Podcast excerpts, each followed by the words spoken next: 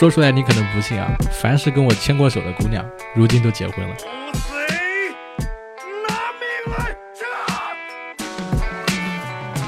Hello Hello，各位活捉八师傅的听众朋友们，你们好，我是八师傅八匹马。今天这期厉害了呀！今天这期我们又来聊这种小甜剧了。上一期我们聊小甜剧的时候，聊的是那个《你是我的荣耀》啊，当时这期节目听众真的是反响热烈，光评论区里面就几乎都是，就是很多粉丝写的那种小作文，讲述了这个小甜剧在这个疫情当下给我们带来的很多生活上的、精神上的一些抒发、一些情绪上的发泄。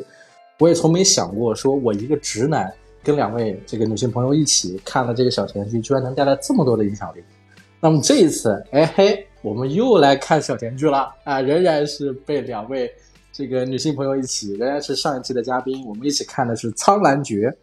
然后这个《苍兰诀》，呃，我追的真的是特别的辛苦。怎么说呢？就是我为了做这档节目，啊，一个人双开这个两个页面，然后又是双倍速。然后为了赶这个时间，看了大概一天一夜才把这个剧刚刚看完。看完之后，我就开始录这期节目了，也就是录这个节目的呃前十分钟，我才把这部剧看完。那么话不多说，我们有请两位嘉宾萌萌萌跟花发发。嗨，大家好，我是萌萌不走，是一个情感博主，然后这一次也是全程追了《苍兰诀》。大家好，我是互联网纺织女工花发发，我又来了，我是最近中了绝症的花发发。我我来跟大家说说这个缘起啊，就是为什么会看《苍兰诀》，就是我老婆前阵子一直在网上看那个这个这个剧，然后呢，她为了看这个剧还充了钱看了点映，然后大晚上凌晨两点钟不睡觉，一边看一边哭。我问她在看什么，她就就不告诉我，就人家有那种就是就我不知道为什么，就是最近我身边的女性啊，你比较我就吐槽我老婆，就是她看到一个剧，然后看得很爽。然后看的就是又笑又哭，然后看的笑中带泪，但是他不告诉我他在看什么，我就有点搞不懂。然后这个又又又因为一个短视频是吧？最近这个《苍兰诀》特别火，他的音乐跟那些梗，还有王鹤棣，都好像是突然之间大火。我还有朋友圈有人跟我说，说在那个微博热搜上面，他一个人就占了七八个热搜啊！然后我觉得不得了不得了，然后我就想起了。当时怂恿我看小甜剧的花发发，然后我就跟他说：“我说让他先去帮我看一下这个剧能不能看，如果可以，我们再做这档节目。”后来就是听到他的反馈之后，我觉得啊，这个剧我可以看了，所以就有了这期节目的缘起。我们来听听花花花怎么说。这里我必须要吐槽一下八师傅，真的有点过分。你知道，就是八月底九月初，就是互联网人就是也是比较难过的一个月，就是到了下下半年嘛，然后一般都是要写月报。然后季度汇报就到了这个时期，然后本身工作就已经很压力很大了。然后八师傅跟我说，听我老婆说，全网都在追《苍兰诀》，好像爆了，你要不要帮我先看一下，鉴定一下，我再决定要不要看。然后我在想，嗯，这个角色是不是反过来了？怎么会让我先去试个水、试个毒，然后再让他去看呢？尤其是当时我看到《苍兰诀》的时候，我看到这个剧情配置，包括演员是虞书欣和王鹤棣，尤其是王鹤棣啊，之前在我印象中真的就是个西瓜。他之前参加过两档综艺节目嘛，就是戴了一个西瓜头套，哇，那个那个画面实在是太魔性了，在我脑海中至少至少就是我想起王鹤棣的时候，我脑中就是那那颗西瓜。然后还有一个场景是在，呃，应该是五十里桃桃花坞吧，就是。武大靖跟他是一个组合，然后两个人要比，就是一群人要比赛吃西瓜，王鹤棣就被迫在那吃西瓜，啃西瓜啃的特别快，所以他在我印象中就是一个西瓜。然后再加上去年不是有有一段时间是古装丑男刷屏嘛，其中王鹤棣也在其中，所以在一开始的时候没有看这部剧之前，我很难对这个剧情或者是阵容有任何的期待，所以我脑中当时第一反应。小学生才爱看，中学生才爱看。但是因为八师傅给我布置了这个任务嘛，然后我看着看着，真香了，中了绝症了，就大概是这样的一个历程。具体怎么样，我们到时候再具体说啊。OK，那萌萌萌，你是怎么接触到《苍兰诀》这个剧的？我是周围的同事啊，然后同学啊都有在看，就是一些大学同学，然后凌晨三点钟在发那个东方青苍的那些剧照啊之类的。然后我就想，这个这么疯狂吗？然后我对虞书欣就是之前也有一点关注，我对她的认知就是是一个合格的艺人，但是演技的话不行。这是我在看之前对他的认知，因为他感觉跟什么活都比较沾边，但是又没有干的特别出色的，所以一开始对这个也蛮抗拒的。然后你找到我问我看了没的时候，其实我还没有看到大结局。然后正好有这个机会，我说那我就把这个后面全部都追完吧，因为我挺怕一个剧烂尾的。但是追到最后是没有让我失望的，还是蛮开心的。我我来聊一聊啊，咱们既然说剧了，肯定看这个听这节目的人应该都是看过这剧的。我其实很早就知道王鹤棣了，我知道他是因为我当时很喜欢那个陈飞宇演的那个江夜。就是江夜那个剧，是我从从从很年轻的时候看网文很喜欢的一个网文作品。他被改成江夜的时候，又是陈飞宇演，是吧？又是他爸陈凯歌监制，那个里面的电影画面啊，就是拍拍的这个这个网剧画面，其实都是电影级别的。然后我对陈飞宇是很有好感的，对这个剧也很有好感。我觉得啊网剧能拍成这样已经不错了。然后后来这个江夜拍第二部的时候是换了主角了，就陈飞宇不演了，是王鹤棣演。结果我就因为是王鹤棣演，我就没看了。这里跟粉丝说一声对不起啊，对不起，我错了。为什么？就是我以前觉得王鹤棣是什么人，我对他有印象，还是在那个短视频时期，他经常在那个就咱们玩的那个短视频里面经常出镜。我觉得他长得是非常帅，但是太帅了，就是他帅到让我觉得不太真实，甚至我觉得他这个长相有点凶。就就不是很平易近人的那种帅，所以他演《江夜二》的时候我就没看。然后这个《苍兰诀》也是因为他演，我一直很拒绝，一直很拒绝。但是我老婆在看，然后我让花花花帮我试一下试下毒，反馈又很好。然后我想想，那我还是看一下吧。结果一看，哇，就。整个人怎么说？就我现在明白那个梗是怎么来的了，就是《苍兰诀》那个音乐一响，就是看到那个月尊的时候，我我现在看到他，我也想双手放在他的这个手前，然后把他的手放在我的额头。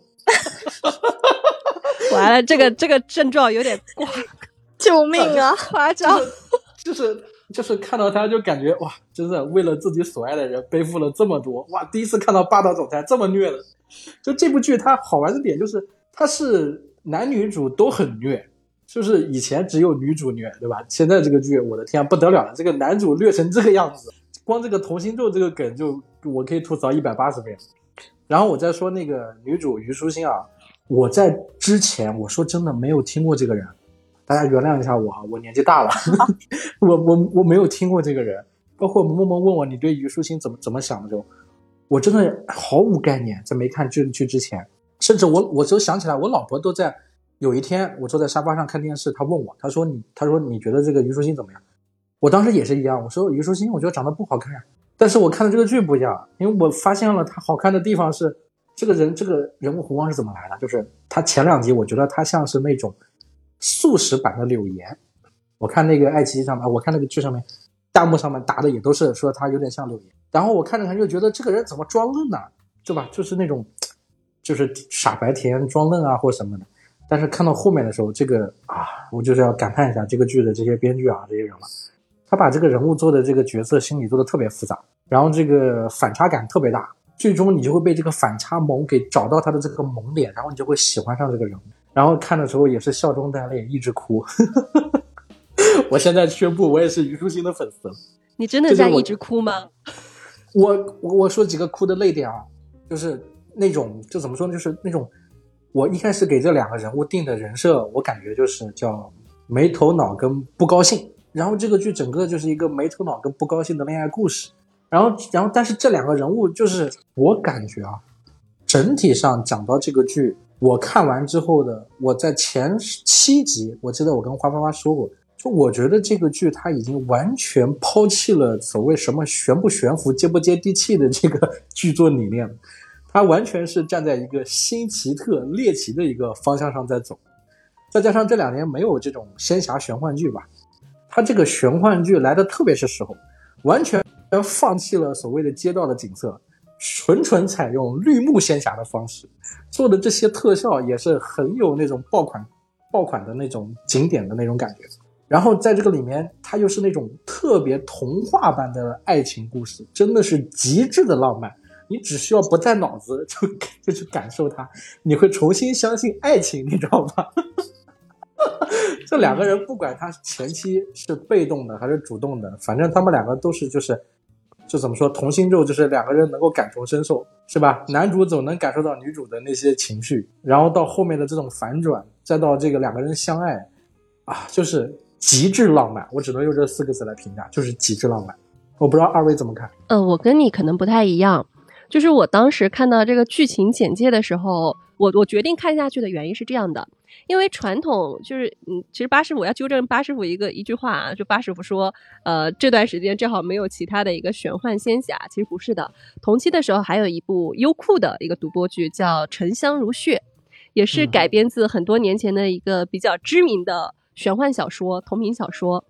嗯，但是这部剧却没有《次他男爵》这么成功。其实归根结底就是因为它的一个套路，呃，它的一个模式都是我们。以前熟悉的模式，比如说男女主都有特别的一个出身，然后呃，可能就是你刚刚其中说到了一点，就是虐女主，或者是前期虐女主，后期虐男主，或者只虐其中一方。呃，我觉得《苍兰诀》，我当时决定看下去的一个原因是，他的一个男主角叫东方青苍嘛，是越族的一个大魔头啊，可以这么讲嘛，应该是大魔头，然后武力值上天入地第一人，就是在我心中这样的一个角色，可能应该叫 B King。然后，但是像这种人物形象，在过往的小说或者是题材里面，他应该是一个男二，甚至是男三或者是男配的角色。比如说我们熟悉的《仙剑奇侠传三》，可能跟他比较类似的角色应该是里面的魔尊重楼。但是魔尊重楼在古往的仙侠剧中，他都是一个配角的存在。哦，就这个人。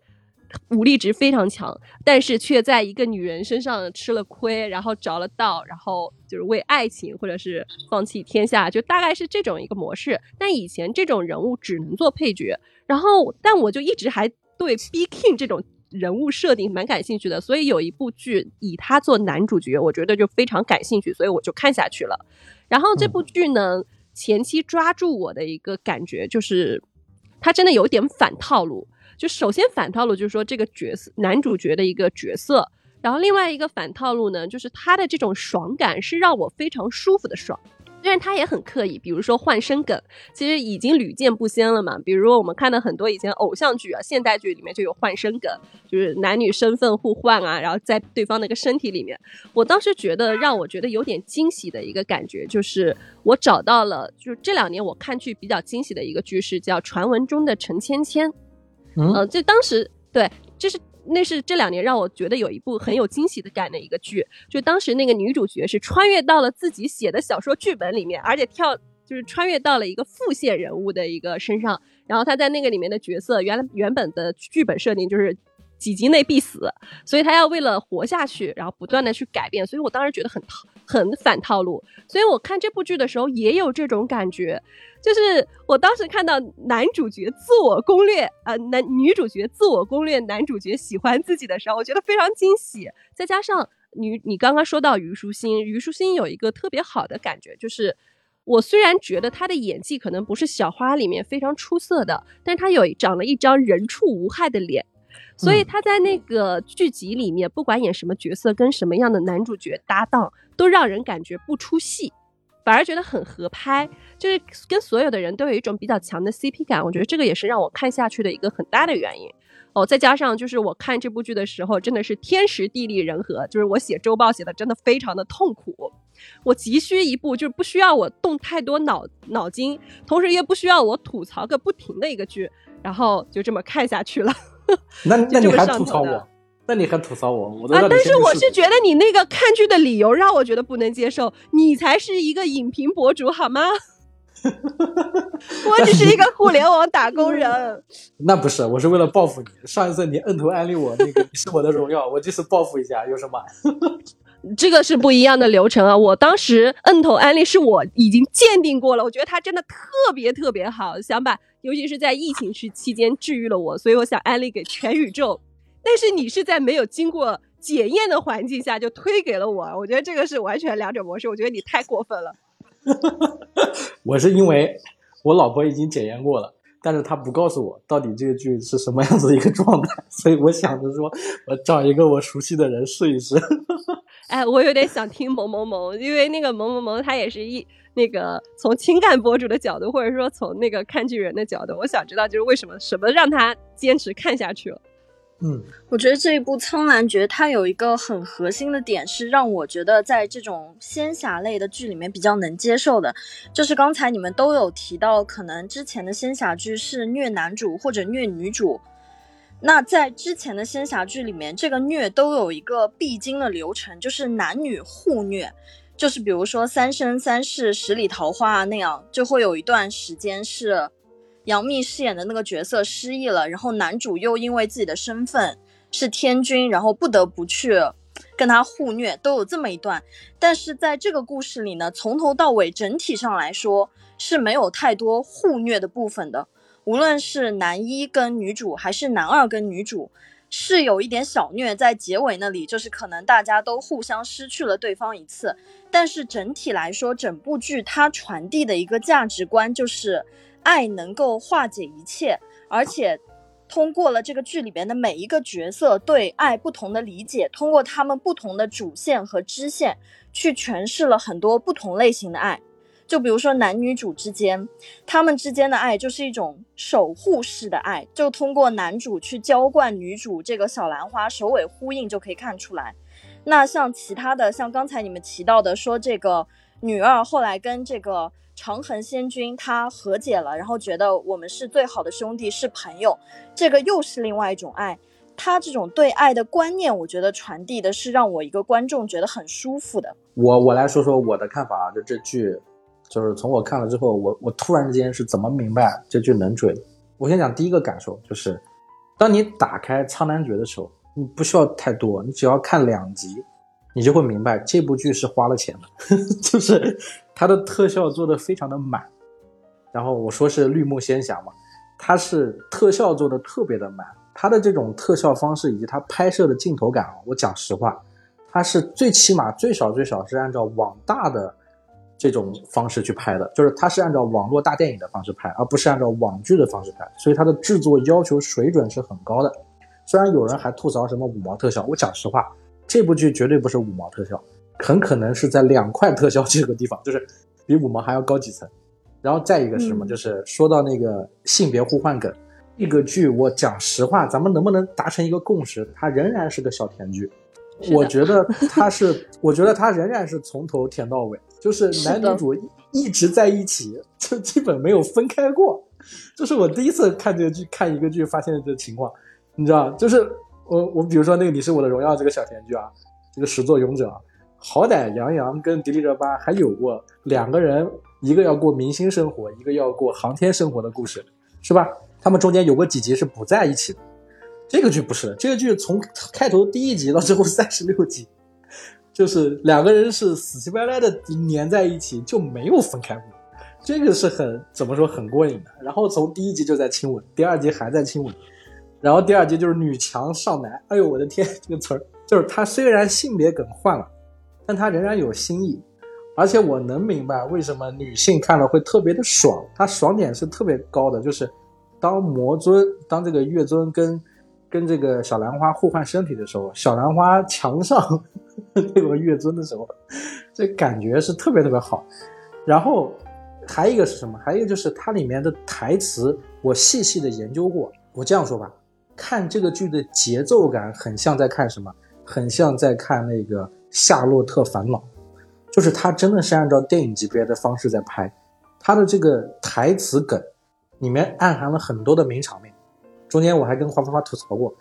就是月尊当着那个长恒仙君的面亲了这个小兰花，就是那种感觉怎么说特别纯，就是就是我要当着你的面轻薄你的爱人。然后让你让你让你知道你输了，很小学生的这个很霸总文学，对不对？对，但是但是它的梗出在哪？我跟大家说，这个梗是啾啾啾梗，是那个啾啾的奇妙冒险的第一第一季的里面的一个很知名的梗，是迪奥亲了啾啾喜欢的那个女女孩子，就说我夺走了她的初吻，就就是是是这么个梗，就你能够看得到，他几乎我我甚至数过秒数，我读过秒数，就是。平均三十秒钟，最起码有一句台词里面是有梗的。在第一集到第六集，在他付费之前，拍的非常的严谨，就是他加的这些梗，他的台词非常的用心，绝对是精心计算过的这个节奏。然后再说一个，就是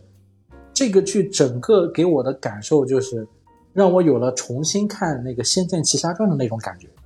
就是极致浪漫。这个就是我对这个剧的当时的一个整体的观感，大概是从看完第六集到付费情节开始，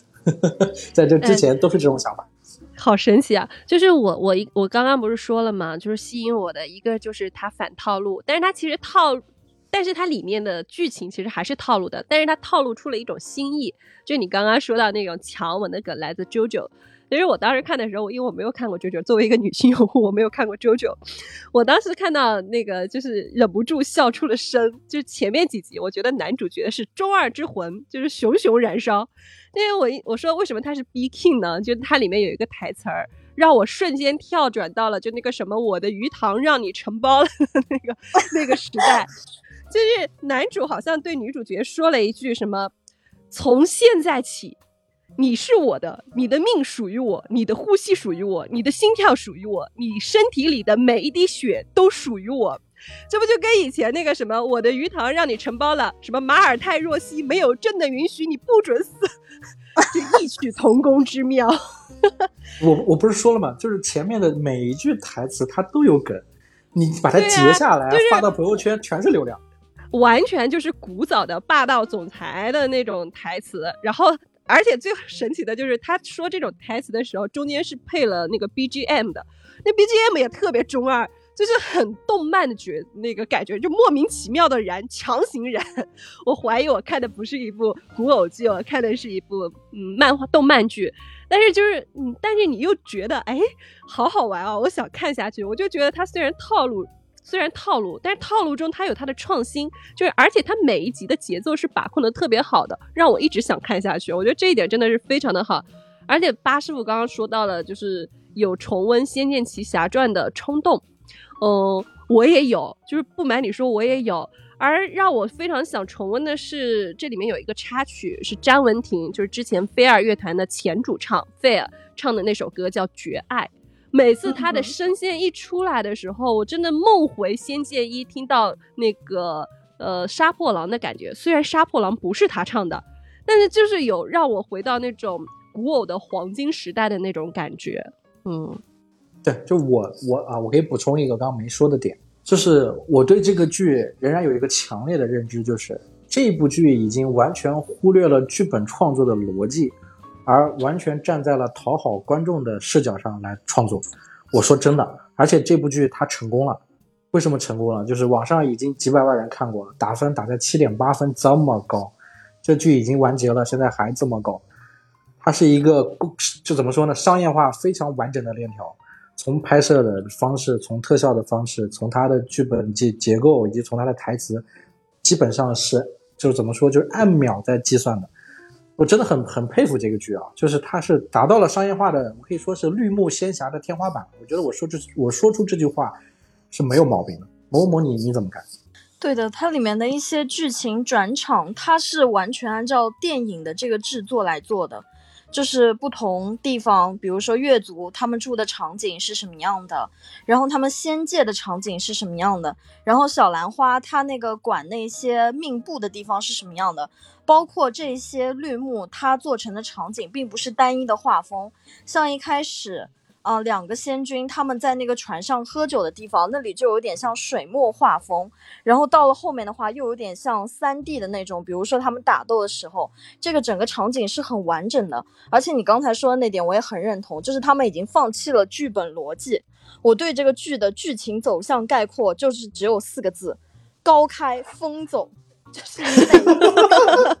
根本不知道后面要干嘛，你就觉得很疯狂。尤其是看到就是还没有到大结局第三十六集的时候，哎，女主她竟然自枪了，哎，自枪她还成功了，就真的死了。然后我想，那后面要怎么收尾？然后后面又到了大结局的地方，哎，男主又让女主把自己杀掉，然后又真的死了。就是每一集都是在如果没有完整这个三十六集的情况下，你是出一集看一集的话，就感觉这个。剧整个剧组的人都很疯狂，就完全是一个高开疯走。对，就是就是 我感觉我我可以这么说啊，就是绿幕天花板同时，还有这个就是他讨好观众已经达到了巅峰造极的程度了。就是就就我我我我这么讲，我我是因为最近在做这个在在做抖音，然后我发现的，就我刷了很多的短视频，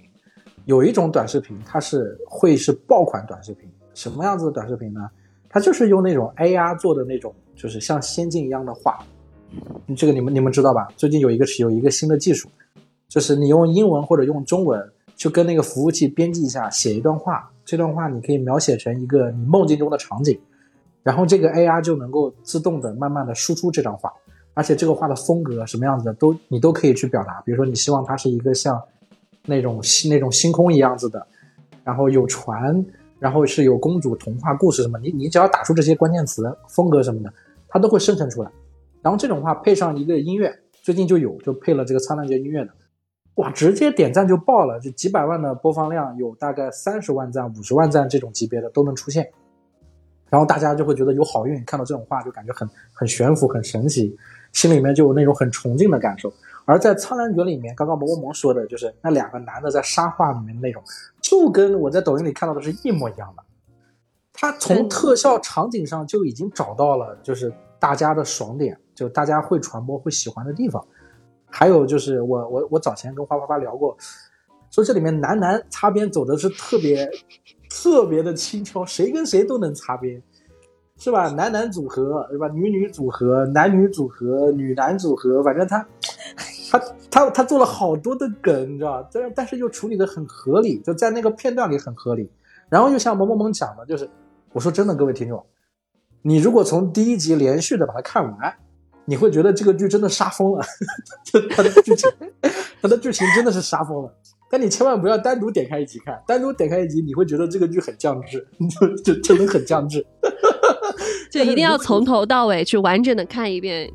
对你，你你只有从头到尾完整看一遍，你才会觉得，哇，这个剧组为了讨好我们，真的花了很多很多钱，花了很多很多的心思。哎，我觉得除了那个特效做的特别好，就吸引我的一点，我觉得就是作为一个古偶剧、仙侠剧，它所建构的世界给我感觉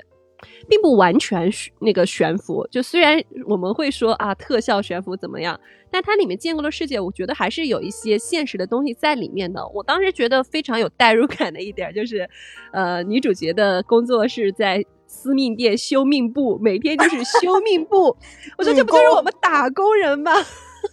流水线工作。对，然后我说天哪，这不就是流水线工作？真的就是好有代入感哦。虽然它那个剧情跟我们生活的完全不一样。然后我当时特别好笑，我看到我朋友圈就是文化有限那个播客里面一个女主播叫超哥，她说她看了几集，她的儿子在问她。呃，那个尊上和奥特曼哪个厉害？然后这个答案他没有办法回答，但是他的儿子已经开始会修命簿了。我我儿子看了这个剧是等哥，你知道他怎么说吗？他问我，他说本座是谁？说本呃，他也问了我，本座能打得过奥特曼吗？他也问过这句话。而且我看的时候，我当时觉得有一点，我我觉得非常的惊喜啊。就是以前我看仙侠剧的时候，或者是仙侠的小说本子的时候，都会觉得有点像二人转。呃，为什么叫二人转？就是男女主角可能就是剧情非常的丰满啊，上天入地，三生三世，就是姻缘纠葛。呃，但是那个其他的配角就完全就是工具人，纯粹为了他们推进剧情，就非常的工具人。但是这部剧里面，我觉得有一点惊喜，就是配角。就算他戏份不多，他也是一个。首先，我觉得非常非常的稀缺的一点就是里面的人物是个正常人，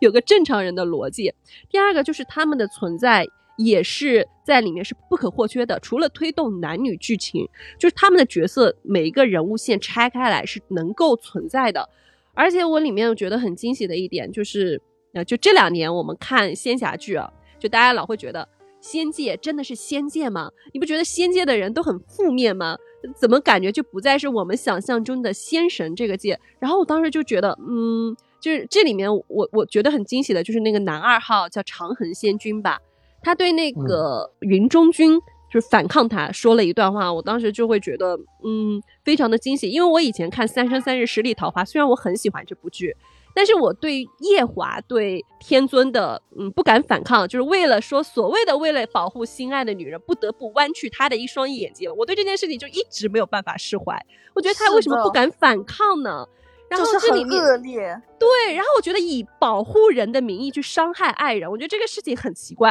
而且你的天界为什么要守着不能动情，然后守着那个要恪守天条？你们觉得这个是这个天界不是一个最封建的地方吗？然后，但这里面那个男二号就对那个天君提出了我们作为观众所有的一个疑问和质疑。他说，在兄君眼中，母神拳拳爱子之心是怯懦，挂念钟情之人是踏错，世间种种真情在兄君眼中不过是呃不堪。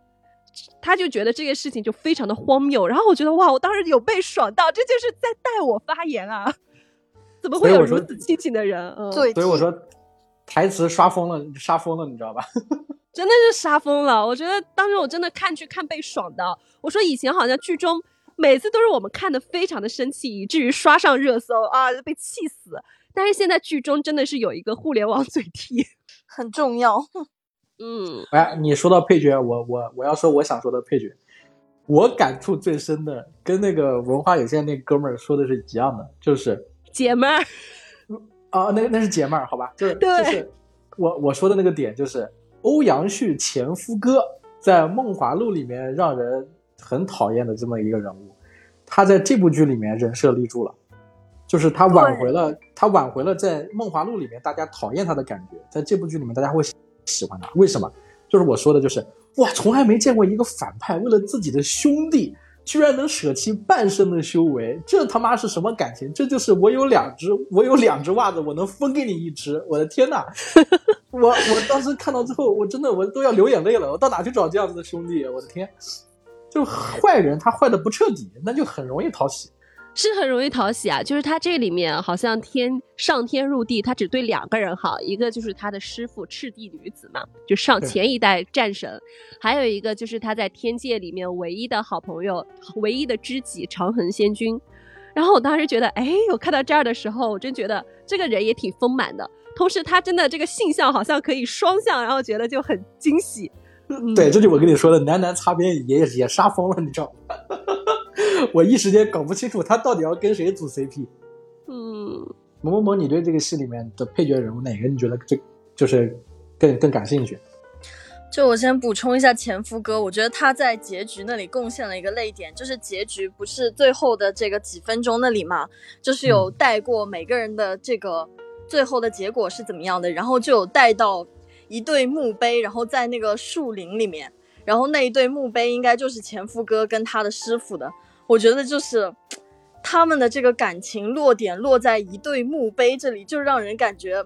很催泪，就忍不住想哭。因为他从头到尾，无论是做了牺牲也好，还是做了坏事，或者说是怎么样也好。他其实都只是为了跟他师傅在一起，而他师傅对他的感情也是很纯纯粹的。就一开始是救命之恩，然后后来两个人是师徒之情，然后再到后面发生一个升级和变质，所以他们俩的那个落点会落到树林当中，然后枯树叶上的两座墓碑，然后感觉他们两个终于可以大家在一起，然后长眠于此，没有人打扰他们，这个就真的很感人。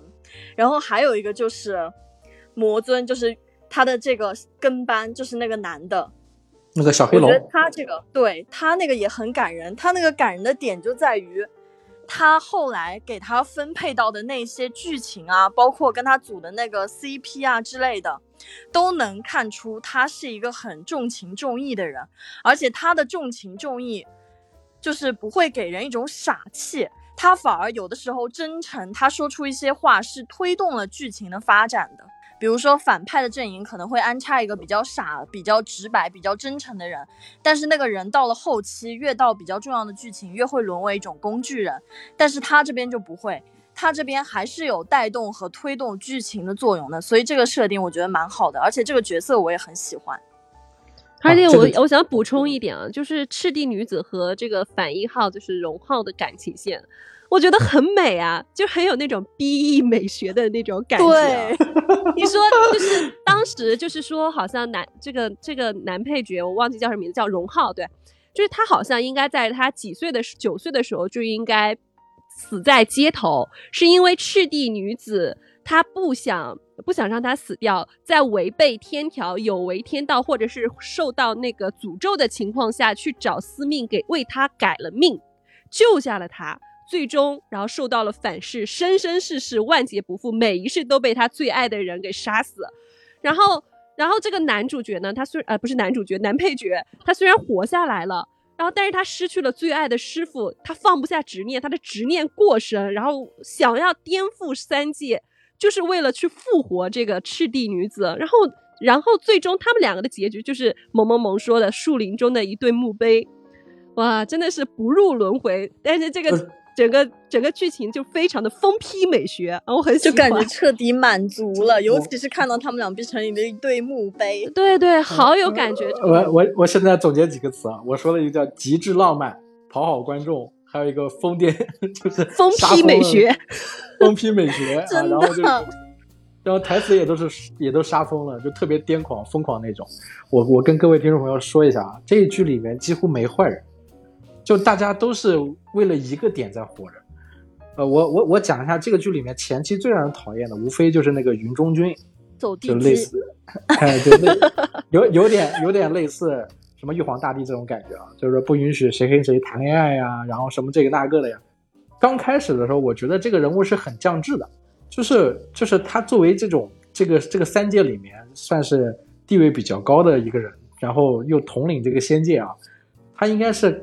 能够明白天道天意的这么个人物，但他为什么还要压制着说不让长恒跟这个女一号在一起，然后又要罚这个罚那个？我我以为说他就是一个纯纯的坏人，是吧？是一个规矩的守护者。但是最后一刻，在快快看到结局的时候，我又对这个人物产生了好感。哪里有好感呢？就是当那个丹音仙子说出说长恒喜欢的小兰花，其实就是跟他有婚约的那个。啊，西南女神的时候，然后这个这个我一直觉得很降智的这么一个云中君，居然又说出这种话，说既然都是天意，天意难寻，那就都免了吧，反正都是按照天意来，也没犯什么错。我，我当时知错能改，知错能改，这个人是有有原则的，就他的原则其实很很单纯，这个人不复杂，就他不像以往的天地，就是那种是安于城府，心里想了很多的阴谋诡计。而这个人他没有阴谋诡计，他所有的喜怒哀乐那个点都都是浮于表面，大家是知道的。就是你只能跟西南女神结婚，除了她，你不能跟任何女人结婚。如果你跟别的女的结婚，我就把这个女的处死。他的那个逆鳞在那个地方，大家是清楚的。所以到那个地方解开这个疑惑啊，他喜欢的女的就是西南女神。那 OK，你没有触犯我的底线，那大家相安无事，咱们该各过各的，该怎么样就怎么样。就这个人很直接。其实有一个这样子的领导的话，我觉得我的日子会过得好很多，就不会那么累。有毒。我当时看的时候，就是这个走地鸡，就是云中金的一个设定啊。因为他的那个，呃，我我第一眼倒没有觉得这个人有多讨厌，我当时第一眼是被他的造型吸引，因为那个真的很移味儿，就他整个造型就很怎么说，就是黄头上戴了黄金的那个，就是。姥姥 就有点很像那个，像以前那个《倩女幽魂》里面的那个姥姥的那种设定。我我一开始还希望这个角色后面是不是他是一个大反派，我对他寄予了不合理的期待。对啊，结果到最后发现这个人如此的单一，然后就哦，好吧。关键关键是什么？我有点脸盲，你知道吧？我不说了吗？我说女主有点像小柳岩，然后男主我看着他长得有点像六小龄童，所以我明白了大家说他是猴系长相。我看这个这一点，我真的觉得觉得你有点脸盲。就是虞书欣，我觉得还好，她的辨识度还蛮高的，哎，怎么会像柳岩呢？但是男主角这一块的时候，我就是吸引我看下去的一个点，就是我在看剧的时候，一直是在跟就是刚刚聊到的文化有限的超哥，然后我们俩在看剧的时候一直在交流，男主角长得好眼熟啊，他究竟像谁？就一直为这种这个这个问题而纠结着，就是在剧情的一开始，因为我以前不是那个男主角，在我心中是一颗西瓜嘛。然后后来我在看这部剧之前，又看了微博上的一个小视频，然后说他就是很像猴子，就是一一刻都坐不那个坐不住。然后上蹿下跳，像一个小猴子一样，就是那种爬栏杆啊、穿楼梯呀、就是不好好走路的那种。所以他在一开始在我眼中从西瓜变成了猴子，然后看着看着，这个男主角在我眼中呢，又觉得长得像莫名其妙的长得像谁？我们我们心中有几个答案啊，就是脸眼睛上面长得像那个莫少聪，眼鼻子往下长得像吴建豪，像这种综合体。后来我又觉得，呃，他又提供了一个新的答案，说男主角的双眼皮儿长得特别像孙俪，就演《甄嬛传》的孙俪。哦，对，真的有哎，就是光看眼睛那一部分就真的很像，所以这个是牵动我们两个人一边看然后一边聊天的一个很大的动力，就是男主角究竟长得像哪些人，就真太好笑了。但我说实话，王鹤棣确实长得美，他那个跟这个女主互换身体之后那个演技和那个感觉啊，我觉得把她当女孩子看也是很漂亮。这是事实啊，确实很娇俏。就是对男女主换身了以后，他说他不是把他的头发给剪了嘛，然后嗯，王鹤棣表现出了愤怒，然后以及使小性子的那种耍赖，嗯，然后就开始揪头发，每揪一下，然后那个那个画面真的是喜感爆表，太好玩了。哎，我们刚刚说了这么多啊，就是因为我于我对虞书欣不是很了解，就是二位对他之前的节目有没有什么认知，能给我就是简单科普一下嘛？呃，萌萌萌来吧。虞书欣的话，我第一次就是第一次看到荧幕上面的虞书欣，就是在湖南卫视的一个叫一年级的综艺里面。然后一年级的综艺里面，那个就是其实就是是有剧本的嘛，大家都懂的。然后当时虞书欣她分配到的一个剧本就是吃不了苦，然后很娇气的一个表演系的女大学生这样的一个人设。然后他在那个里面嘛，就是经常会有一些让人很不舒服的行为，因为他当时分到的台本就是这样，就是可能说第二天要组织他们一起去拍一个东西，然后他会觉得啊这个太累了，我不要去演，然后那个吊威亚太辛苦了，我不要去吊，就是这样的一个东西。所以虞书欣在一开始的时候，她的路人风评是不太好的，就从一年级奠定下来的。然后后来就是第二次正式看到虞书欣她出来，是在已经就是现在已经没有的一个偶像节目，就是选秀节目，就是哦某青上面。对，嗯嗯嗯，某青上面，然后这个时候是真的关注到虞书欣，而且就是意识到之前的那个是台本，现在看到的这个才是真的他本来的性格。他在那个某青里面有一个很戳人的举动，就是在这个选秀节目正式进行公演开始之前嘛，大家要先介绍自己的公司，然后要做亮相表演，然后那些导师对他们的亮相表演去进行评分分班，然后虞书欣当时就分到一个很差的班，但是虞书欣是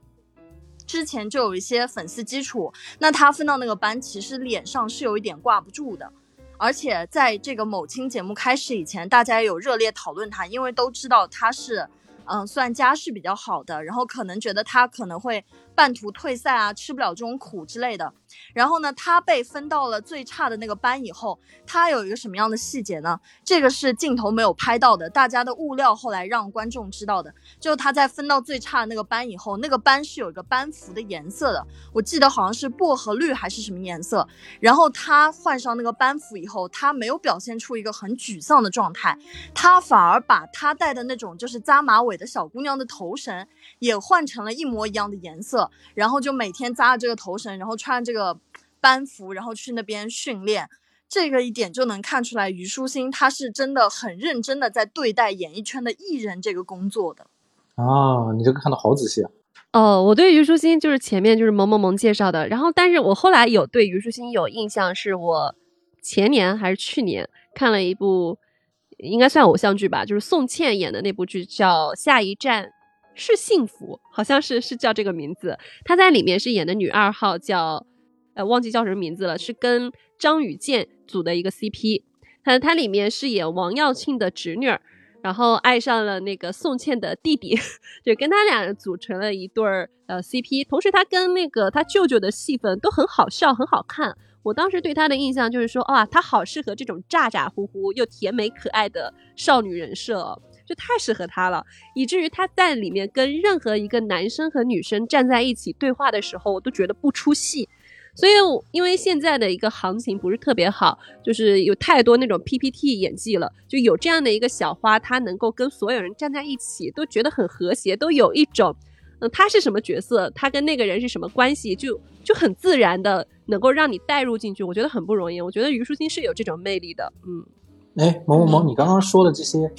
是是指说她本人本身的性格特点，就像是《苍兰诀》里面这个女主的这个人设吗？她本身的性格特点是有一部分跟《苍兰诀》的女主很接近的，就是她很能化解尴尬的场面，就是无论在选秀节目里大家都不认识的情况下，她能去。化解那个冷场，还是说平时他会去做一些营业，像是他跟王鹤棣在一些现场的互动，也可以看出来，就他本身性格里面是有很活泼的那一部分的。但是他跟这个女主有不相像的真实的性格的那部分是，他这个人是很清醒的。就是他很懂得什么时候是他可以展现可爱那一面的，什么时候是要认认真真的做这个事情的，这是虞书欣本来的性格。然后这个剧我认为还有一个很成功的关键的因素，就是他们找到了虞书欣。虞书欣她是一个很会整活、很会来事的一个艺人，就是无论他是参加什么样的选秀节目啊，还是说他来参演什么样的电视剧。他都不需要去进行一个外力的干扰，去告诉他你现在在干什么，要做怎么的怎么样的营业，然后观众会更加喜欢你。他自己就很知道。就比如说他这次跟王鹤棣演的这个《苍兰诀》，他们俩都颜值很高嘛，然后他就给他们两个拍了很多的胶片照片，然后甚至还带火了这个胶片相机。再比如说有的物料是虞书欣拍他自己，就是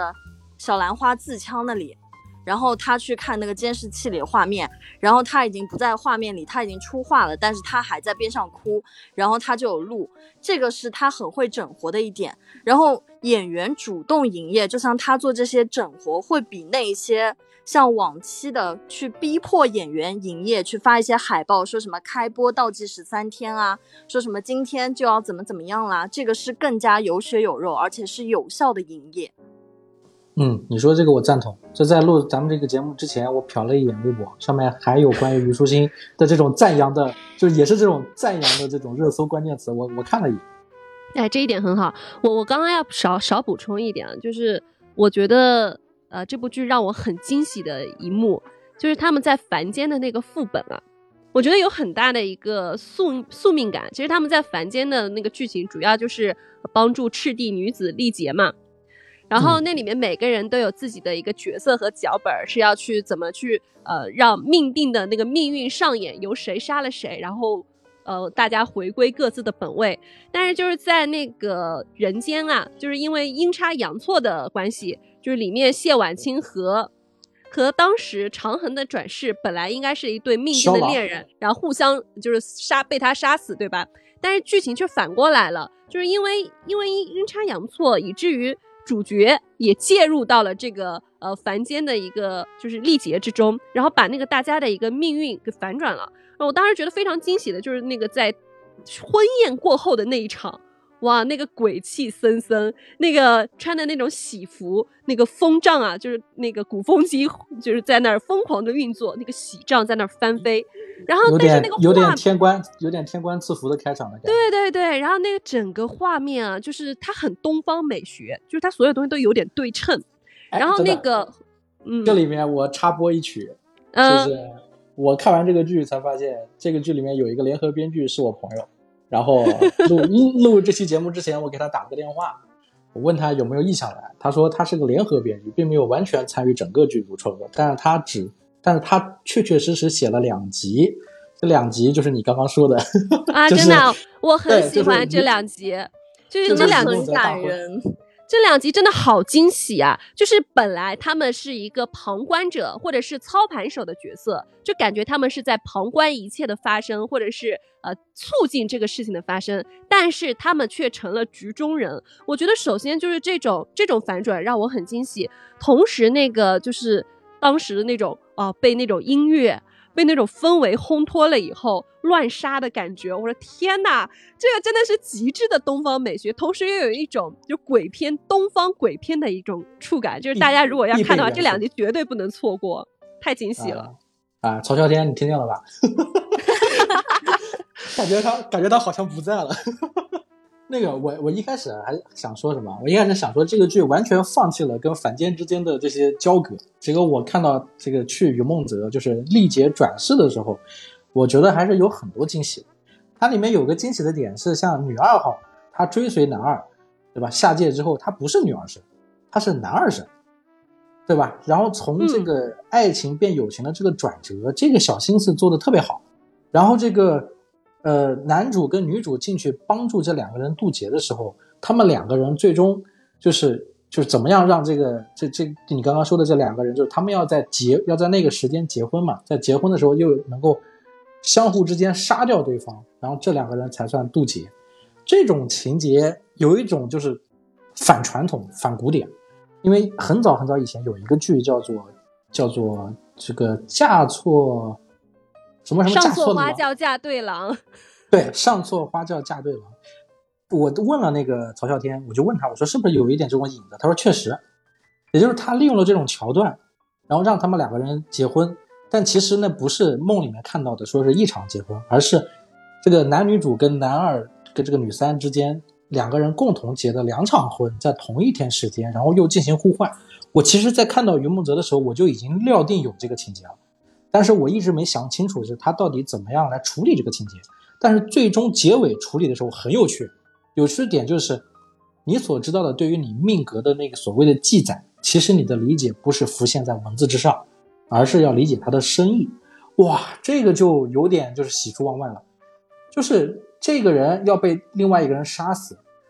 并不是按照字面上所说的像算命似的，就是那个纸条上写的说你必须被谁谁谁杀掉，不是的。对，而是萧郎的死是为了，是是被他所爱的人，为了他所爱的人去死，而不是说被某个人杀掉。哇，这个理解是一种怎么说企业级理解，就是天花板级的理解了。就是所谓的命运的这些东西，你人遇到的这些事情，不是不要只看浮于表面的东西，而是要看到它里面的本质。哇，这个就。最近可能做抖音做多了，我总是总是过度解读，而且他这种宿命感太强了，我当时觉得真的好惊喜啊！真的就是大梦一场，人生就像大梦一场。我说在这样的一个小甜剧里面能看出这种感觉，我觉得挺难得的，就是真的很用心在做剧本。对，就是这个让我想到一句话，就是无常就是日常，然后人生经历的一切偶然都是必然，就是在这个他们到这个地方去历劫的时候，就看出这种感觉来了。是对，哎，我们进入下个问题啊，就是我看这个剧是哭过了啊，二位不知道看了之后有没有哭过？咱们聊聊泪点，好不好？你们在哪些地方哭过？嗯，我其实倒没有哭哎，但是我有一集有被就眼泪有噙满到我的眼眶，就是到了就是我因为我泪点特别高，所以能让我有那种泪水蓄满眼眶的时候，已经是就说明这剧非常催泪了。我的一我的泪点呢出现在。我不记得是第十七集还是第十八集，就是我们的男主的身份不是刚刚已经介绍过了吗？三界第一强，断情绝爱，手刃亲父，对吧？不是不是断情绝爱，是拔情绝爱啊啊啊！对，我的泪点是在于它里面不是他杀死了他的父亲。就弑父，然后他说他回忆他的父亲的时候，就带着不甘，说当年他就是说能练在月族能练成练成业火的，一共只有两个人，一个是第一代的月尊，还有一个就是他。但是当他的父亲知道他能够练出业火的时候，眼睛里没有任何的欣喜，只有只说了一句：“为什么偏偏是你？”其实常规的，我们作为一个呃看了这么多那种电视剧、小说的人，基本上能猜出父亲其实是应该是舍不得他，觉得很遗憾。然后这里我哭了，这里我哭了。对，这这一块的时候，我一这地方没有哭，但是随着女主角就是帮他去找到真相，就是召唤回了父亲最后一丝元神。啊，把那个故事就是说啊，他真的是很心疼他，因为他练这个业火只能拔情绝爱，就是承受非人的痛苦，就不能再作为一个自由人一样可以享受爱、享受自由，就自由自在的活着。因为他背上了宿命，就是要保护他的子民，要成为最强的一个人。然后我当时看到那儿就非常难过，同时到那一集就是回忆起他如何杀他的父亲，就怎么就是他的父亲如何一步步的把他逼成了。当时断情绝爱的 一个月尊的时候，我当时真的是哭泣了。由于就是父他杀父亲的那个时候，父亲的剑刺偏了，他的剑刺中了父亲的心脏啊！我当时就啊，我有点想哭的冲动。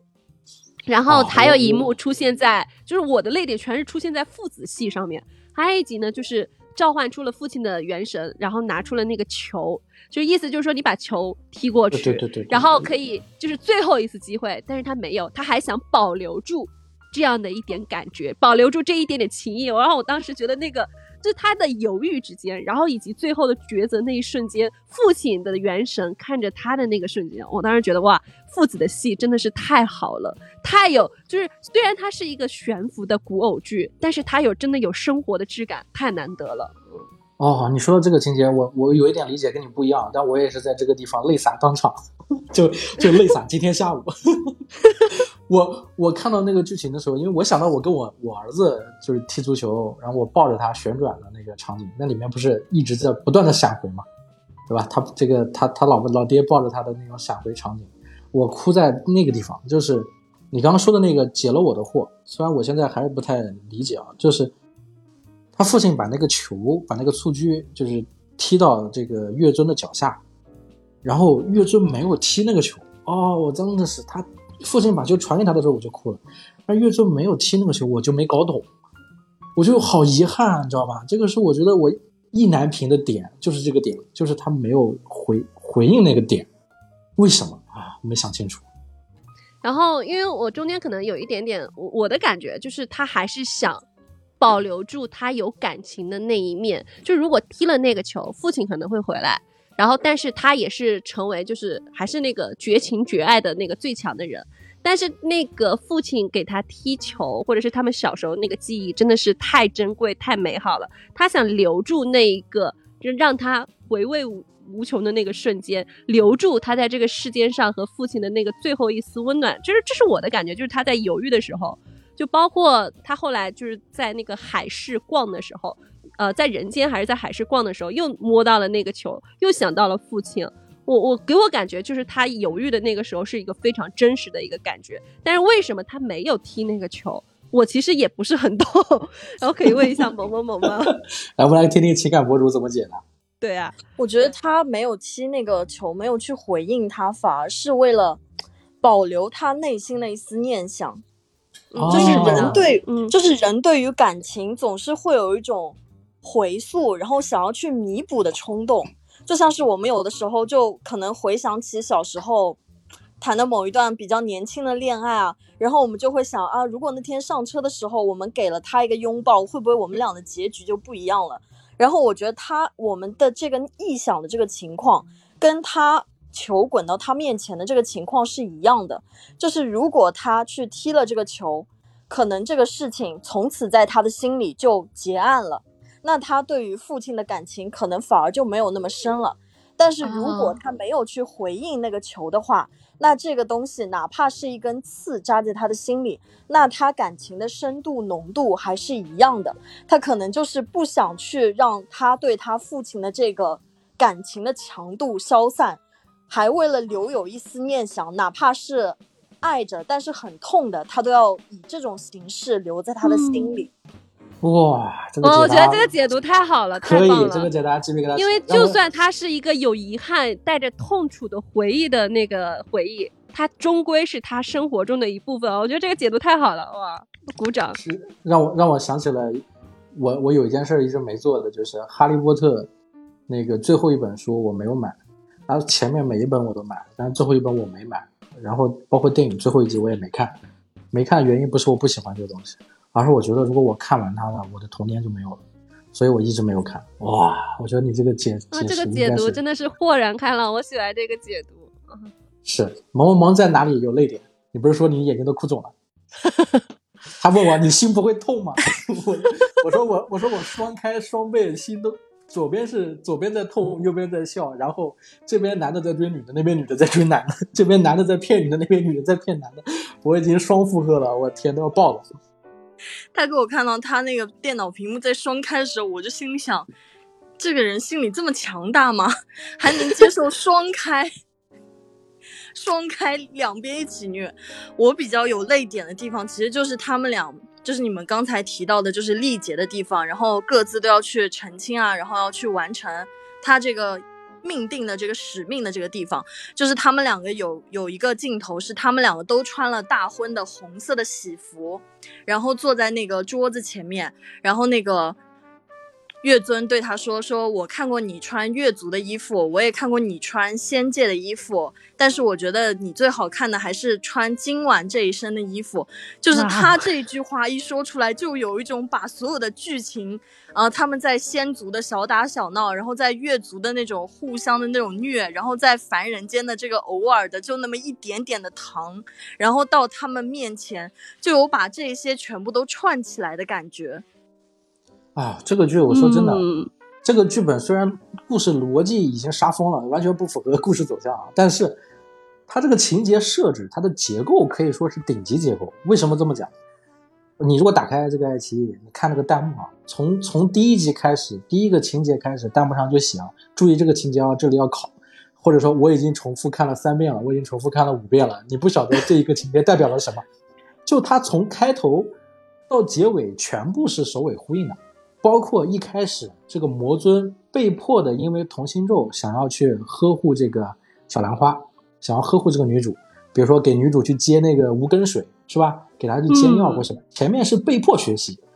但是到了三十四五集的时候，呃，三十三集的时候，就是主动开始，也就是前面的弹幕写的那一段跟结结尾的弹幕都对上了。他写的什么呢？说这部剧不叫《苍兰诀》，叫做《魔尊养花记》。那前面真的是在教你怎么养花嘛，对吧？这个这个女主是个小兰花的这个化形，她她她必须要什么就不能她要晒晒太阳，是吧？不能太冷，然后她对这个无根水是能够滋养的啊，然后她喜欢吃什么东西啊，就就跟我办公室里面养的那几盆绿萝是一样的，就我小心呵护，还要给它添水，水添多了也不行，水添少了也不行，就是在养花。但是到结尾你会发现，前面的玩的这个梗，到后面他是认认真真在玩梗的，就连最后这个小兰花真的就变成了小兰花。我没看过的人不知道我在讲什么。最后真的是真的是魔尊在养一棵花，然后把它培养出来。我看这部剧的时候，就是还有一点，我觉得它非常的出彩。就是它整个剧其实内核还是一个爱情剧嘛，就你刚刚说挑小甜小甜剧，归根结底还是一个爱情剧嘛。它这里面的爱让我感觉它其实是一个平等的爱。虽然初期我们的女主角小兰花她真的非常的 弱小，男主角非常的强，但是他们其实在这个里面，在整个爱情里面，他们是非常平等的，两个人都是平等的，不是一个就是虽然女主角长着一副需要随时随地需要人保护，好像随时随地就会狗带的一个样子。但是他关键时刻，他其实是非常勇敢的，包括他当时并不知道自己是什么西山神女这种，呃，这种自带 buff 的一个角色，但是他会，他会有一颗保护别人的心，比如说，呃，关那个就是在人间的那场戏，就抵御碎气的时候，他会勇敢的去保护男主，虽然当时他好像还没有那么大的一个神力，然后他真的是拼尽全力去保护爱人，两个人都是，然后我当时就觉得，嗯。这个价值观很现代，很符合当代的一个主流审美。同时呢，就是说，呃，这里面的男女主角虽然在谈恋爱，他不是那种传统的言情小说或者是古偶里面啊，就是为了谈恋爱就强行降智，就是感觉就不合理，就非常恋爱脑，没有立场的感觉。但这里面所有的人物角色，就算是在谈恋爱，都有清醒，都非常清醒，坚持自己的立立场。就像那个在受到。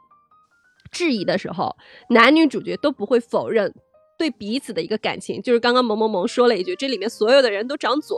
然后所有的人都像一个嘴替，他不会否认自己的感情，然后同时也不会放弃自己的底线。就算那个跟男主角要谈恋爱的时候，也是要保护整个苍生的。我觉得这整个感觉，我就非常的，嗯，就觉得非常的一致，男女的人设从头到尾都没有崩，然后这让我觉得非常的惊喜。嗯，我们刚刚聊到泪点啊。我们再问问看，这个剧里面有没有你觉得震撼的地方，就是让你觉得啊，就是突然间对这个里面男男女主之间的感情，他们的感情有那种肃然起敬的地方。我说一个，我看到那个地方，就是当这个女主决定就是抛弃这个仙子的身份，要跟这个月尊啊这个结婚，要成为月主的时候，那里有一个情节，我觉得是很震撼。就是什么情节呢？就是他想成为月主，想跟月尊结婚，光月尊答应还不行，对吧？月尊为了他啊，又什么是是是神丁还是是骨丁什么的，要承受很多的责罚，对吧？这个两界之人不能在一起的各种的不允许。但是最终女主做了一个很厉害的决定，就是她也要去承受她该承受的东西，她去进到那个什么驱月洞还是什么洞里面去承受那个类似拔情绝爱一样的痛苦。他当时跟月尊说了一句话，他说：“即使你帮我了这么多，对吧？也也也是不不可能的。就是他说你成为月尊，并不是因为你是什么世代沿袭下来的权利，而是因为你这个人很厉害。”你打下来的这些江山，他们都怕你，是因为你很厉害，所以你才成为了月尊，成为了三界之主吧，三界之中最厉害的人。而我要成为你的老婆，你是帮不了我的，只有我自己才能做得到。我必须让这些人对我心服口服。所以他是在用自己的能力去配得上月尊的这个，就成为他的老婆的这个能力。我觉得这个这个理解也是顶级理解。是吧？就是生活中大家总觉得说我我要跟一个富二代，要跟一个老板，要跟一个总裁结婚或怎么样，总是会忽略到这个女性本身的能力，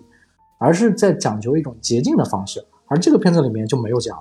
嗯，不仅没有不仅没有说出她是西南女神这个身份，同时她是以小兰花的身份去承受所有人都不可能承受的那种折磨痛苦，然后她才真正被大家所接受。所以这个力量跟权力这个能力是自己挣来的。哇，这个在这种小甜剧里居然有这么严肃的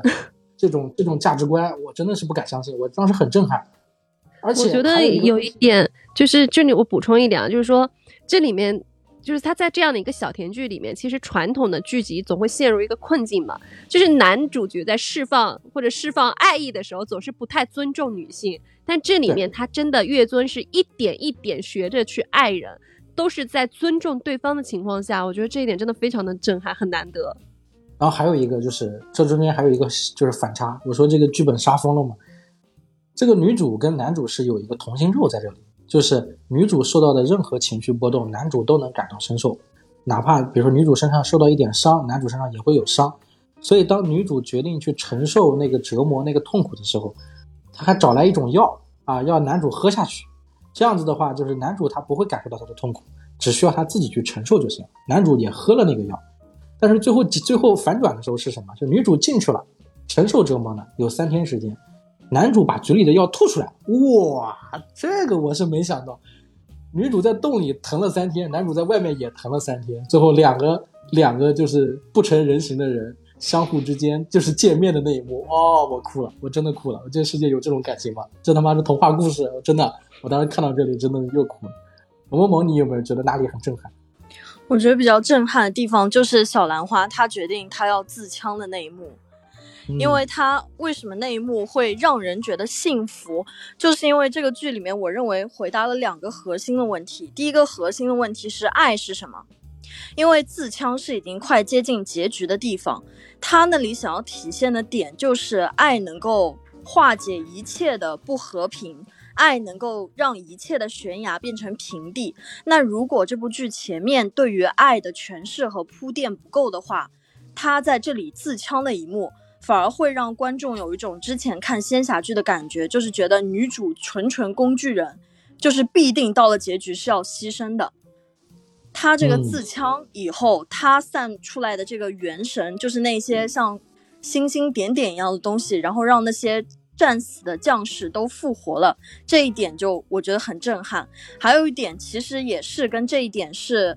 类似的，就是这个剧回答了另外一个问题，就是人活在这个世界上，什么才叫做好？是为公还是为私？包括刚才提到的云中君的这个问题，他也是的。他的整体的行事作风，其实就是始终被为公为私在困扰，包括其他的每个角色也是，他们身上都经历了同一种矛盾，就是到底是要为自己的私欲去服务，优先解决自己身上需要的一些欲望，还是说要为整体考虑，为自己的族群，为天下苍生考虑？所以等到这两个主题到了结局的地方，汇聚到了他自枪的这个场面上来说的话。就是很震撼的，包括到了男主，他最后让女主杀了自己，然后说要跟那个反派，就是最大的那个同归于尽的时候，它体现的其实也是一个主题，就是虽然我很爱你，我想要一直跟你在一起，但是我愿意先放下我这种私欲，为了天下苍生考虑。这个整体就是能在这样的剧里面看到，还是蛮震撼的。对，就是他的价值观是很朴素的价值观，都是很很大的大的道理，而这些大道理很多剧已经不提了，但他还在提。而且我会觉得他这里面的爱也是非常丰富的，爱不仅是男女之间的一个爱情，它也可是兄弟之情，也可以是父子之情，可以是那个同袍之情，甚至是可以拯救苍生的之情。然后我觉得这整个爱在这个剧里面就会外延非常的广阔，然后就觉得其实用一个小甜剧来阐述这么深刻，或或者是至深刻，然后又至简单的一个道理，我觉得这个才是一个。这部剧最强大的地方，哇！被你们上升了这么多，感觉时间 时间都跑得好快，我的天！那最后还还有还有还想说个事儿，就是我在录这个，咱们就是确定录这期节目，大概也就是昨天还是前天，然后我又接到另外一个平台给了个任务，说我有可能啊，就是会去跟这个咱们这个苍兰诀的这个老板啊、制片人或者是音乐总监能够做一些采访。你们有没有什么想问的问题，是吧？帮我梳理梳理，我我到时候整理整理，我可以啊去问一下他们，就是他们怎么来看待《苍兰诀》，是吧？我觉得这也很有趣。哎，我其实有一有一个问题，我特别想问啊，因为《苍兰诀》拍拍这部剧的时候是去年，就是应该去年六月份拍的如火如荼吧？但是去年六月份，就是我刚刚说的王鹤棣当时陷入了古装丑男之列。他是怎么能够顶着大家在群嘲的情况下，然后还继续用这个男主角，然后并且让这部剧在上映后一一扭颓势，然后成为了今年夏天最不可复刻的爆爆款呢？是什么样的一个嗯什么样的原因让对人能让他有那种定力，不是幻觉？呃，这个我这个我会去问。那个萌萌萌有没有什么问题？我比较关心的就是他们主创团队在设定这个剧情的时候，是有没有克服过怎么样的心理障碍？因为我们刚才提到的这个剧情完全是一个高开疯走的状态，就是在写的时候肯定是预料不到会像现在一样爆的，甚至说可能需要提前去做好准备，就是作为那些电影博主去群嘲吐槽的对象。他们是怎么有决心？我们就是要做成这样的剧情，就是要设定这样的走向，最后结局要落在这里。这个决心和这个预估是从哪里来的？啊，这个问题我记下来了。这这两个问题我都会问的。还有没有？呃，我还有一个问题，呃，不是音乐方面，是剧情方面。因为之前我也有发过一个类似的一个剧情简介，发给那个八匹马八师傅嘛，就是整个剧的小，就整个小说和剧。给我感觉，因为我粗粗的翻了一下这个小说，这个小说我大概看了，就是微信读书上看了七十页，给我感觉它跟跟电视剧是两个故事，除了人物的名字一样，男主角的那个身份一样，其他好像没有太大的关系。比如说像我们现在比较喜欢的男二号长恒，是完全自己原创出来的角色，包括里面男女呃女主角的设定和最终的一个走向，包括赤地女子的剧情，在这个。剧情里面跟小说是完全不同的，他们是，而且我觉得他改编的非常成功，因为我看原来的小说，我觉得这个故事呢是吸引不了我的。如果我去就是用我现在这种 比较老土的眼光去看，我觉得那个小说的那个主受众群体二十岁就顶顶顶就封顶了。然后，但是这部剧这部剧它非常成功，它的受众群可以从十几岁一直到五十几岁，我觉得都没有问题。就是放之四海都皆准，所有人都可以成为它的一个受众。我觉得他是做了剧本，到底做了怎样的一个取舍，才做出了现在的这样的一个本子。就在原本可能小说有点先天不足的情况下，哎，你知道这剧还有动漫吗？就国产的国产动画。我知道，我去看了一眼，因为男主角在里面的一个角色是个光头，所以我就直接放弃了去看动漫的一个感觉。光头，对，是吧？对，男主角在里面就是个光头哦。回回头回头我我瞟一眼看一看啊，呃，那这个剧你们整个看完之后，你觉得对对自己的生活有没有什么影响，或者有什么启发？我我讲我自己的啊，就是我我从此以后，我说真的，我再也不会就是用自己的主观的那种意识去价值就是去判去判断评价某一些所谓的国产剧了。因为我觉得这部剧已经它已经形成了一个流派，或者说开创了一个流派，就是完全面向观众的一种流派，可以说是极致性的讨好。我觉得这个东西很很很惊人，就是后面甚至我我还想再延伸一点说，因为我最近一直在做短视频，我发现短视频影响了很多观众，就是他的那种观感，比如说他们看不了这种太长的剧，啊，他们的节他们需要这个剧的节奏要更快，爽点要提前，但这个剧其实都做到了，就是它更快的让你进入这个氛围，用通过音乐的渲染，通过特效的渲染，通过台词。它的梗爆的又又特别多，它的节奏走的又特别快，然后他完全放弃了剧本逻辑，然后采用一种就是很强烈的剧本范式的结构来勾着观众去看它，可以说是达到了这种就开宗立派的这种这种效果。所以自此之后，我再也不敢去小觑国产偶像剧、国产仙侠剧、国产的各种各样的剧了。我觉得真的你能看到它是在进步的，这是对于我的一个很很大的一个启发。萌萌萌。我感觉到一个比较大的启发是，我在追这个剧的时候，正好去看了最近的一部电影《新神榜杨戬》。哦，杨我知道。然后这个电影它本身很有意思，就是它写的其实就是沉香劈山救母的故事，在这个很朴素的原型上面去对它进行一些改编。然后这个电影整体给我的观感就是，画面很精美，技术很好，但是剧情是有先天不足的。然后在这个剧情先天不足的情况下呢，一方面是观众可能会提出这个电影没有分配好这个精力，所以导致了这样的不足；另外一方面就是有很多同人文作者或者说是观众会去提出一些自己认为的剧情走向。这个其实跟你刚才说的讨好观众是不谋而合的，就是我们可能会受影响，认为我如果做一个剧完全去讨好观众的话，这个剧是绝对不能看的，是肯定是一个低质量的、稀巴烂的一个剧。但是呢，我们就忽略了一种可能性，就是观众共创。如果我们能够将观众的意见作为不仅仅是一种人气导向、流量导向来说，而是说将观众也当成一种编剧的可能性，然后来共创这个情节的话，那我觉得之后这个同类型的剧应该还是会有更好的这些风采在里面的。哦，你说的很好，这种共创、这种互动其实很强。是的。啊，包括嘴替什么？花花花，你呢？我看这部剧的一个很大的感觉，就是我以前不是吐槽过嘛，就是现在的偶像剧或者是现实生活剧，就所有的剧集都是跟微博的热搜绑定的，好像大家在创作的时候就是为了预制热搜去那个创创建剧情。但是我觉得这一次非常成功的一点就是《苍兰诀》给了我一个很大的启发，我不一定要为了那个上热搜而故意去制造这样的一个话题点，但是我可以让。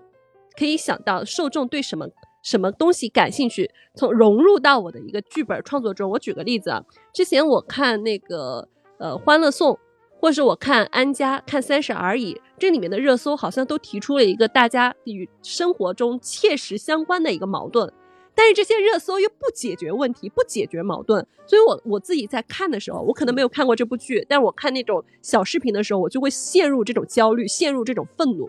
但是那个《苍兰诀》这一次它的热搜让我感觉非常的舒服，它所有的上的那个热搜都感觉是我本人。比如说，呃，就是 比如就这部剧其实中间也差点崩啊，就是也不是中间是最后，就是到最后几集的时候，就是小兰花自枪，自枪之后其实还有四集四集的样子，前面就大家在那猜结尾的时候，好像就是就已经有那种 新闻发出来了，说啊疑似崩盘。然后就是说啊，这个节奏有点快，或者是有的人觉得节奏快，有的人觉得拖沓。但是到了结局的时候，他是选取了一个相对稳妥的一个结局，但是同时也让人有一点点遗憾。比如说男主角说了一句“本座回来了”，然后大家说如果他说是我回来了，会不会更好？然后为什么？就大家都有各自的解读，就是萌萌萌说的一个共创。然后我觉得其实当你。把那个热搜，就是创作热搜的一个思维点，变成了一个你作为一个观众，你作为一个跟完全剧的观众，会有一个你把做自己作为其中那角，我觉得你创作出来的东西就不是一个悬浮，而不是只抛出问题不解决问题的一个热搜了。我觉得反而会觉得是一个真正有真情实感，让人家不会反感的一个热搜。我我希望以后的那种剧集在营销或者在创作的时候多多考虑，先先把自己当成一个观众和当成一个用户，不用去试探用户的一个想法或者是喜好，先老老实实的搞剧本。我觉得这个其实是最主要的呀。OK，也就是我我能理解为什么呢？就是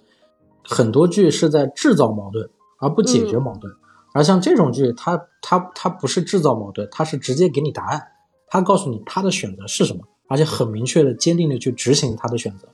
是吧？我觉得，而且这让我产生了一种，呃，就是你刚刚跟你有观点有点类似的一个观点，就是即便男女主角都不是我的菜，他们的长相、他们过往的一个履历都跟我对这个剧的预期都不符合，但是我可以去看这样的一个本子，只要你的本子有创意，在你哪怕就是融合了三界所有的套路，只要你拍出了新意。然后你很用心的在制作这部剧，我觉得它就会有一个很好的一个反响和市场。OK，萌萌萌还有什么要说吗？我基本没什么要说了，但是还要夸一句的，就这个剧它的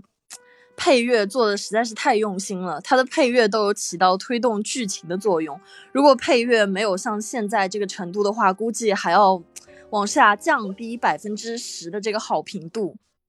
嗯，不止百分之十啊，可能要降百分之五十。百分之五十，嗯，他们找这个都每一个配乐找的非常的成功。是这个音乐总监，也是我下周的一个采访对象，我好好问问他。八师傅，你真的红了。没有，我只是最近运气有一点点，稍微有点好，我也不清楚为什么跟这个剧里这么多人有关系。行，那咱们今天就到这里啊，聊得非常愉快，时间过得特别的快，我感觉好像没怎么聊是吧？就已经这个差不多一个一个半小时。啊，我觉得你最后结束的时候，要不要在你的 show notes 里面做一个听单儿？就这里把这里面的 BGM、OST 给集合起来，我觉得这里的歌哇词非常的好听，太棒了！哇，真的我太爱了。OK OK，好，那我最后结尾可能会放一首他的歌，如果平台允许的话，平台肯定会允许的。来好，詹雯婷的那首歌《绝爱一定要有姓名》，好吗？呃，好的好的好的，好，谢谢各位，谢谢。好，谢谢大家，拜拜。好，拜拜天崩地裂的那一瞬间，当坍塌破碎了，睁开双眼，无处安放灵魂，只能降落。若灵魂相接在天地之间，看山盟海誓应一场惊觉，没有你的世界，我无力承受。把情绝爱的最后，这件缠绕的温柔，化作一把锋利剑，刺伤了我。绝爱，模糊光影距离。行啊，你看这不是很快吗？哎呀，我的天没有没有做任何的准备，就有点慌。没有，我我还是抓住了几个点在聊啊。嗯，可以可以可以。我我现在被我们家猫咬脚咬的，真的已经 失去了思维能力，它一直在抠我的脚趾头。好，行，啊，那那就这样说了，我们就退出了，我还得赶紧剪。呃、好的。然后，哎，呃，我想问一下，你们你们嗯就这里面，我当时看剧的时候，当时那个曹宁，我不知道你们认不认识啊，就那个咸宁期的一个主创，我看他发了一条微博，他问什么是破碎感。破碎感什么意思啊？哎，破碎感就是男二，你们有没有没有发现吗？这个剧里面男二就是他的颜值，可能你感觉上就是光看《服化道》的这个平行的这个颜值，他跟那个王鹤棣是差不多的。但是越到惨的时候，就是男二越惨，看起来越帅，这个就是破碎感。啊，真的吗？就是当男主角是呃，不是当这个男性角色或者女性角色受了伤、战损的，就是有那种战损妆的时候，就是那种怜爱感油然而生，就是想把他扶在怀里你 rap。男二这你们个就越你越你帅。你们刚刚说了这么多王鹤棣，你早点聊男二呀！我一直想聊的，忘了。忘记了，我我我这个后面补一段好吧？我我不用补，这段就放进来。就是我觉得男二长得有点像王一博，又有点像那个那个那个那个黄圣依，不知道为什么。然后初看的时候又觉得有点像刘亦菲。哎呀，这男二也是美型，什么？鬼？我当时 我我我说这句话，我可能会被打。我当时看嗯这部剧的时候，我只是觉得男二号长得好看，尤其他那那个脸上有一颗痣嘛，哇，那个痣恰到好处，真的就是一个美人，男男性美人。然后本来我看的非常代入，直到弹幕，我不知道第几集，弹幕里飘过了一句，他说啊，为什么长恒仙君长得那么像《甄嬛传》里面的三阿哥呀？然后我说完蛋了，